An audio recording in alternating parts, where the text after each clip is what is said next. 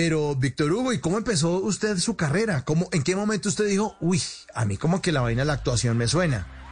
¿Qué años corrían? Cosas, hay que hacer muchas cosas para sobrevivir. No, yo realmente no sé, estaba muy pequeño. Lo que pasa es que yo digo 40 años por poner una cifra, porque es que 50 me suena como demasiado trascendental. Pero no, la verdad es que yo, comencé desde muy joven.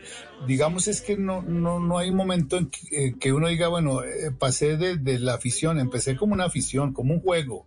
Mis juegos predilectos de niño eran disfrazarme y representar personajes de, de los cuentos porque pues a mi mamá no le gustaba que saliera mucho a la calle, aunque no era tan, tan peligroso como hoy en día, pero igual yo fui hijo único y mi mamá me protegía mucho, entonces tenía que buscar juegos dentro de la casa y uno, como no tuve hermanos, tuve muchos primos, eso sí, primas, pero, pero pues me encantaba disfrazarme y, y, lo tomé siempre como un juego hasta cuando ya muchos años después en la universidad entendí que el teatro no era solamente un juego, sino que tenía otro, otras características más, más allá de, la simple diversión.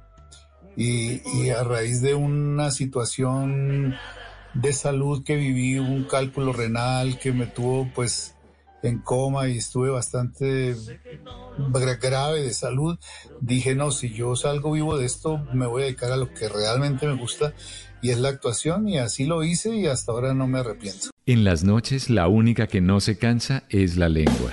Por eso, de lunes a jueves a las 10 de la noche empieza Bla Bla Blue con invitados de lujo. Aquí está, Quinito, Quinito, su amigo, su amigo. Los saluda Buxi, soy Yuri Buenaventura. Los saluda Orlando Duque, clavadista.